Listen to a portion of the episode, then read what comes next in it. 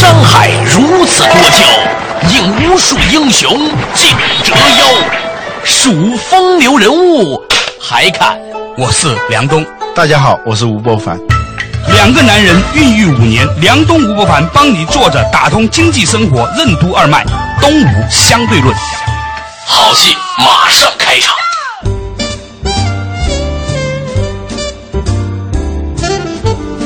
坐着打通经济生活任督二脉，大家好，欢迎收听东吴相对论，我是梁东，对面的依然是二十一世纪商业评论发行人吴伯凡，老吴你好，大家好。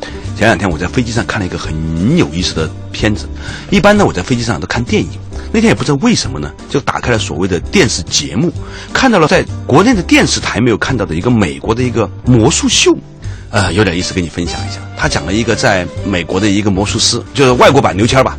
在美国呢，是一个非常受人追捧的一个近景魔术师，就在你面前把东西变出来，变没有哈。嗯。有一天呢，他去做了一个游戏，这个游戏就是说我可以做一些催眠。他走到了一个游泳池，里面呢大概有四五十个人正在游泳玩，老的少的男女的。他说呢，我想做一个游戏呢，是让大家把衣服都脱了，然后呢不爱玩的就走吧。结果呢有十个人就走了，剩下三十个人。然后呢他打了一下响指，然后说现在你们开始听我的要求，几乎所有人咵就睡着了。那个片子就直播的，你知道吗？就睡着了。然后他就说：“你们现在开始脱衣服吧。”然后咵咵咵咵咵咵咵。当然了，这个是打上马赛克的了哈。然后呢，他说：“你们现在把衣服穿上吧。”咵咵就穿上了。然后呢，都拍下来了。然后告诉大家：“哎，你们现在醒来。”所有人都觉得：“哎，睡了一场很久的觉，好像我做了点什么事情。”然后呢，他就跟大家解释这个催眠是怎么做成的。刚开始的时候筛出了一些不相信的人，留下了相信的人，愿意玩这个游戏的人，一层一层怎么引导大家的。很多人都很追捧他的时候呢，他说：“我还有一项很厉害的能力。”你们要不要跟我一起体验一下呀？于是，一千多个人报名，他中间抽了五个人。他说：“我会玩塔罗牌，你知道玩塔罗牌？一个人进来翻几张牌，然后解释啊。”他说呢，第一个人说：“你呢，最近呢，在和人际关系上有点问题，可能有一些居心叵测的小人呢，正在对你有某种的情况的攻击。”然后一会儿又说呢，最近好像财务上也有一点紧张，会不会有些破财的迹象呢？过会儿又说呢，好像你和你的亲密关系之间呢出现了一些裂缝，啊，一会儿又说呢，嗯，你其实，在内心里面还是很害怕的，害怕自己不值得爱的。同样的一套话，他对五个人讲。但是呢，是五个人依次进来的，在一个房间里面。然后呢，出去之后呢，每一个人接受采访的都说：“哦，amazing crazy，我没有想过这个世界上居然有这样的一个人，用这么短的时间如此深的洞察了我最大的秘密。他太了解我了。”嗯。然后呢，这个魔术师呢，又把这五个人一起拉进来，把那个录像放给他们看，说：“其实我对你们五个人讲的是一模一样的话，只不过呢，根据你们每个人的脸部反应呢，我某一些地方做了一些强化。”某些地方呢，稍微顺序调了一下，但是呢，全是一样的。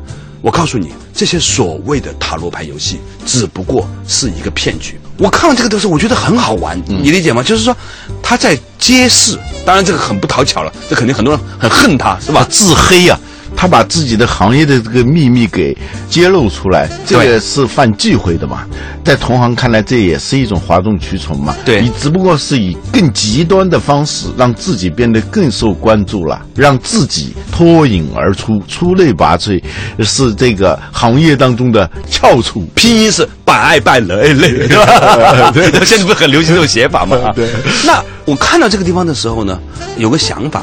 我觉得好像这个情景并不仅仅是在魔术界，似乎它是一种比喻，好像在很多领域里面，营销界、咨询界也有类似这样的一种你觉得很定制的、很特别的、很 amazing、很 crazy 的一些东西，是吧？对不起啊，散装英语都听懂了。这其实呢，只不过是个骗局。以前有一个美国的咨询界的人啊，嗯，写了一本书，嗯。也是一种自黑的，嗯，我发现有时候自黑，他确实是立即就就摘干净了，呃，自己从这个行业里头脱颖而出了。他写一本什么书呢？叫《企业巫医》，就是巫术的那个医，就古代的巫医不分的嘛，啊，你生病了，他在那儿跳大绳的那种啊。他认为现代的咨询业，嗯，其实就是跟那个古代的那个巫医是一样的，嗯啊。他有一套流程，这套流程是能够很顺利的把你带入到一种场景和氛围当中，然后在这种氛围里头呢，你自动的会跟他去合作，建立一种自动合作机制。这时候呢，你会发现开车的时候讲那个人车一体啊，最后你会发现你跟他是一体的，到那种境界，就像跳舞的时候最好的境界，就两个人跳舞的时候，双人舞相有那种独舞的感觉。就是身心交融的那种状态，你这个时候就会体验到一种深得我心的感觉，出神入化，化就是融为融为一体嘛。啊，这就进入了一种高峰体验当中啊。人有时候用化学的方式也可以进入一种状态，比如说你闻到一种气味，嗯有一种叫笑气啊，嗯。就是你一闻到那个东西啊，啊，忍不住笑。笑，嗯。止不住的笑，而且是很迷狂的，嗯。就是这种觉得大彻大悟。有一个人他就接受这种试验的时候每次一闻到这个气味就大笑不止，但是过后出来呢。他只觉得刚才很爽，但是具体是什么感觉，他自己也记不清了。呃，一次两次，后来他觉得很遗憾，应该把当时的感觉给记录下来。嗯啊，此情可待成追忆，只是当时已惘然了。他下一次进入到这个屋子里头，闻到这种气味的时候，他就赶紧写写啊赶紧写，写了就把那个纸条就带出来。出来以后清醒一看，他觉得他已经写下来那东西是人生的真谛啊，进入那种状态。空性了，就是这些哦。结果拿出来一看，那纸条上写的这种气味太好闻了，就就只是如此而已啊。这就是一种迷狂，像好多这个咨询，好多培训课嗯，都是这样的。尤其是很多的那种培训课程，嗯，有的时候你看那些培训课程呢，搞得那么五迷三道，也有很多人去指责啊，说这些课程是有种种问题啊。但是那些参加的那些企业家也都不是笨蛋哦，也都是做的很大的企业家哦。但是他在那个里面的时候，他所表现出来的那种迷狂感哈、嗯，其实真的还蛮值得我们作为旁观者的时候聊一聊的。好了，作者打通经济生活任督二脉，我们今天聊的就是那一些巫术和魔术是如何渗透到我们所谓的经济行业里来的。魔术和催眠是怎样被广泛应用在咨询、培训、补评、星座等众多行业的？为什么说一切行业都是娱乐业？什么是脑补的魔力？怎样才能借假修真？个人和企业为什么都需要安慰剂？欢迎收听《东吴相对论》，本期话题：魔法侵袭的行业。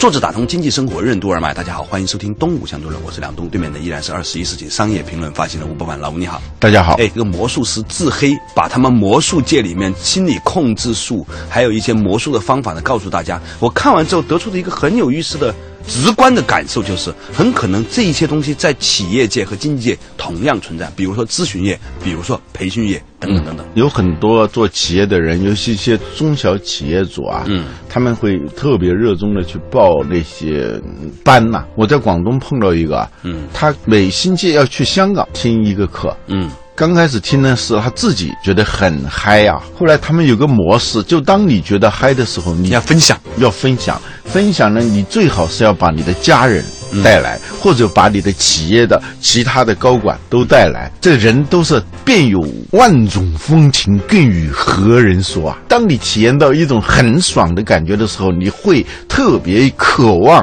把这种感觉跟别人分享。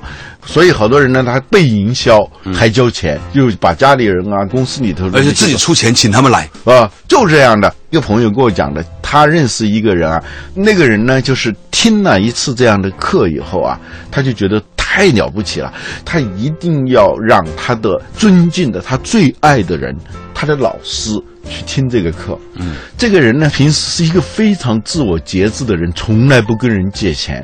他有一天，他就去找他的老师，老师，你能不能给我借我两万块钱？嗯他老是觉得他从来不开口借钱的，他一定是生活上遇到了特别大的困难，他才会借钱，就把钱借给他了。结果后来才知道是什么，他借的这两万块钱，他就给他那个老师报了这个班，可以想象他那种狂热的程度。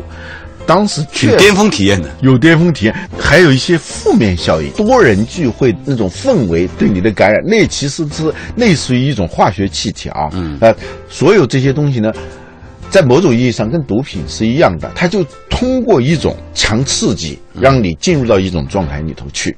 当时你会很兴奋，体会到在日常生活里头不可能体会到的一种感觉。嗯，但是这个体会它是有代价的，它是必须要进行这种强刺激。一旦没有这个刺激以后，你会觉得生活很无聊。嗯，就万籁寂静，万念俱灰。你就会一直就是希望再来一次。它的坏处，第一个坏处就是说，你可能会为这些东西不断的去买单了。有的人一报报五六个培训班，变成一种消费。这种事情不只是在中国有，据说美国的高级经理人的一个重要的消费是干什么呢？就上领导力的课。嗯，这些讲师们啊，他由于长期从事这种职业。对那种起承转合之妙，越来越有深入的领会。啊，他知道在每一个微妙的关节点上，他用什么样的言辞、什么样的表情来让你渐入佳境啊。是一步步把你带向那个高空体验当中去。相声里头说的那种，我们街坊说相声的人，街坊是最倒霉的，你知道吗？对，就是还有就是于谦儿了，于谦儿的爸了，于谦儿的老婆了，是吧？就是大家都知道这是个游戏，但是呢，你进去之后呢，你还是很容易被这个游戏裹挟，因为它有角色感。嗯。然后呢，他说。如果一个人做老师做的时间长了之后呢，他一定会成为一个非常受欢迎的老师，除非他不干了。为什么呢？你会越收集越来越多段子，关键是你越来越知道如何的去观察和体会众人的情绪。你知道我以前我一个很坏的名声，就是说我经常讲不好笑的笑话啊。事实上不是这样的，事实上你觉得挺好笑的是吧？不不，事实上我讲笑话应该是比较好笑的啊。但是呢，周围有几个朋友啊。他们不会讲笑话，他们听了我讲的笑话以后啊，当时觉得很好笑，呃，很好笑，他们就去传播这个笑话，郑重其事的。我听嗯吴老师 对讲过一个笑话，那太好玩了，太好玩了，还没开始讲就笑得乐不可支，然后这个预期又很高，他又不会控制那个节奏，就讲都讲完了，别人还很惊愕的、很期待的看着他，然后呢，完了。没有，就完了哦，大家就很尴尬，笑不出来。还有那种比较损的人说：“哎，我们大家是不是商量商量，集体笑一下啊？”关键是所有这些都是这是吴老师的笑话，对，是集体啊！我喊一二三，一起笑，预备笑啊！就说很恶毒的那个，结果逐渐的我就得了这么一个名声，就是专门讲不好笑的笑话。后来我就针对这个事情嘛，以前那十几年前呢，哎，挺无聊的，还对这个事儿很在意，我就特意就观摩一次。那我就让他这个经常传播我笑话的人讲这个笑话，发现他完全不懂得如何去调动听众的情绪。把握那种节奏感啊啊！自我毁灭式的那种讲笑话的方式，把一件本来有点意思的事情讲得很没有意思。说一个伟大的咨询师，他告诉你的或者他给你出来的解决的方案，嗯，可能只不过是千篇一律的东西，但是他本人是一个好的魔术师，所以呢，他能够把一个平凡的事情幻化出出神入化的，让你觉得有巅峰体验的解决方案的错觉感。对，同样的情景。在培训业界也是如此，我常常会发现那些培训师啊，自己的公司做的一般，但是他靠做培训赚了很多的钱。关键是什么？下面那些人本来都赚挺好的，都是赚别人钱的那些人啊，那个特别能赚钱的那些人啊，还。都去听他的，被他收那么高的那个费用。同样的情况发生在炒股业界，有一些人股评家呀，你不得不慨叹，他讲的真好啊。嗯，但是他为什么要去赚股评的钱呢？他为什么自己不去赚股票的钱呢？你记得有一部电影吗？叫《华尔街之狼》啊。嗯，里面有个很有意思的细节，我一定要告诉大家。它里面在讲说，其实真正的那些华尔街做股票的人，他们挣的钱不是股票的差价，而是你的佣金。他们自己是不会去炒股票的，他知道那个东西风险很大。只有一个确保赚钱的方法，就是让别人的钱反复买进买出，每一次都有佣金，那个钱是很稳定的。足球也是这样的嘛，那个深夜三点钟把自己给闹钟闹醒起来看看两个小时，五点钟再睡觉，然后把上班的时间都耽误了。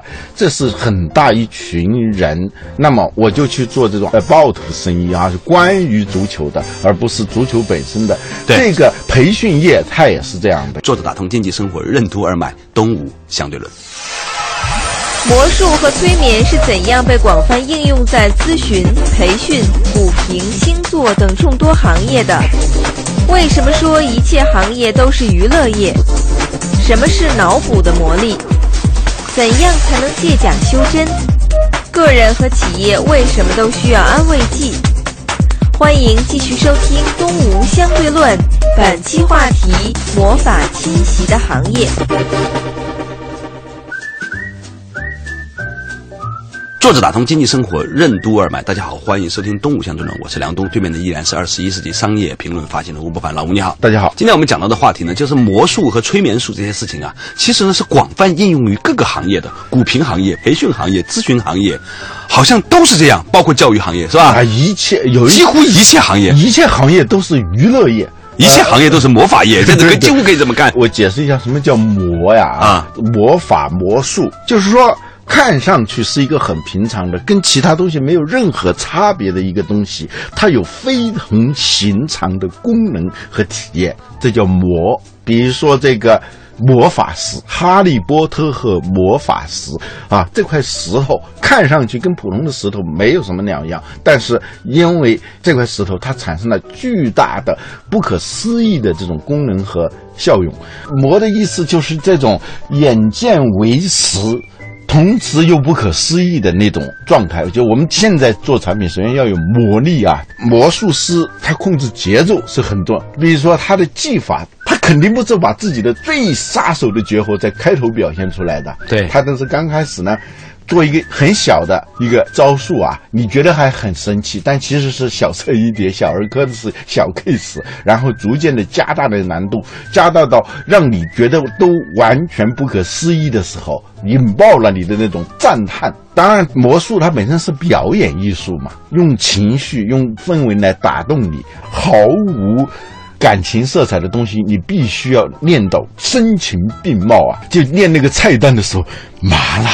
鸡，这是所有魔术它共通的那种特点。你刚才说这个同样的话，他对五个人说，就每一个人都觉得这个人是深得我心的，终于找到知音了。问题是五个人都觉得自己找到了知音。而且讲到了自己心里去了，对，每个人都觉得自己很特别，都是与众不同的，都被感染到了。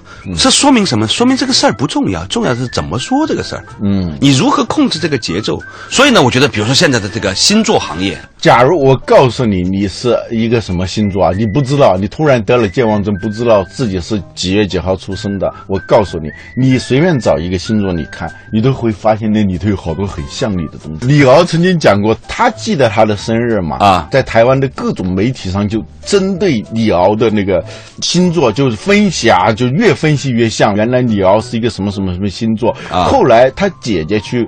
台湾去看他的时候，他的姐姐的记忆力是他们全家人都佩服的，而且他姐姐带了一个小本子，从小就记得一个小本子，把他们家所有的事情都记下来。那个本子上清清楚楚的记着李敖不是三月份出生的，是二月份出生的，完全是另外一个。哦，然后李敖说，整个台湾的星盘界关于李敖的种种评论，一下之间顷刻崩盘了。言者无心，听者有意。他这里头是有一个专门的说法，叫什么？嗯，脑补。对，叫脑补啊。啊，这个脑补，实际上我们小的时候就干这种事情。对呀，听评书啊，不是评书，看天上的云啊，对对对，看墙上的那种斑点啊，啊，各种那个图画，它这个信号发送过来，你自动的去修补。自我连接，在修补以后呢，然后就投射，也是个映射游戏，就越看越像。但是我觉得这个重点呢，你要花开两朵，各表一枝。一方面呢，它是个魔法；另外一方面呢，可能啊，这一种的安慰剂，这种脑补本身的确会产生某种的作用。你看怎么用？真实的谎言，这个东西里头就言者无心，听者有意。建立一套意义系统以后，比如说我是摩羯座，嗯。那我就会自觉不自觉的就往里头去贴嘛，他会解释，我们摩羯座就这样的，反复强化。摩羯座的特点就是不解释，不解释，不解释。我发现自从知道了以后，我就干什么事情更加不解释。处女座就是你的错，你的错，你的错。射手座就是不好玩，不好玩，不好玩。其实 你说一个处女座的也想玩的嘛，是吧？啊，谁不是说认为你的错，你的错呢？你的错呢？就是我觉得这是也是一个产业。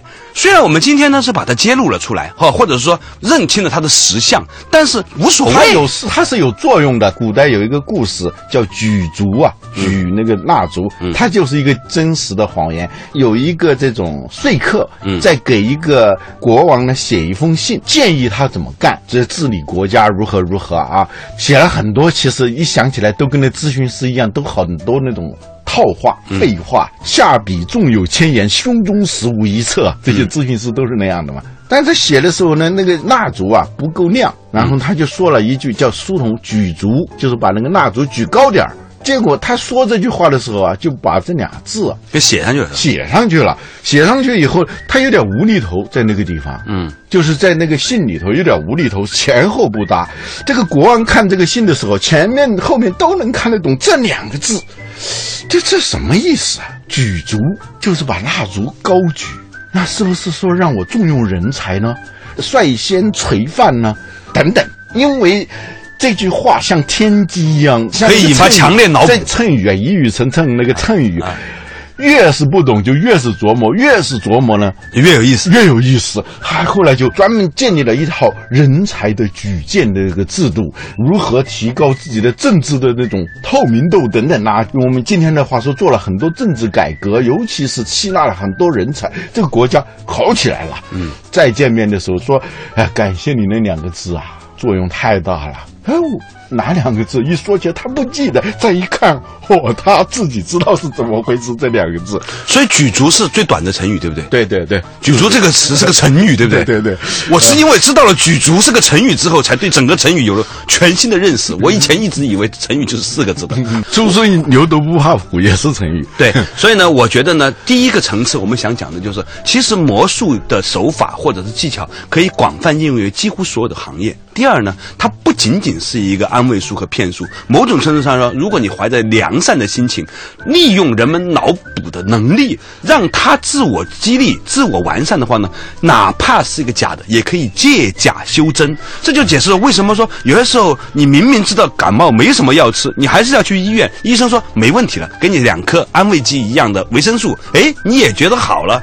那你要不要去呢？还是要去的原因就在于，他用他的角色和身份给了你这样一种信心，这个信心可以帮助你朝好的方向走。那么这种安慰剂效应有没有用？还是有用的。就像很多伟大的公关公司，他给出现公关危机的企业的最重要的事情就是一切都会过去。在你最风雨飘摇的时候，有个人站在旁边，就能走过去。做做事情呢，就是不那么慌张，不那么慌张，事情就会过去。对，所以呢，魔术呢也不见得是坏的。有什么好坏？这世界上就是。个幻象而已。好了，感谢大家收听今天的《东吴相对论》，我们下一期同时间再见。本节目由二十一世纪传媒制作出品。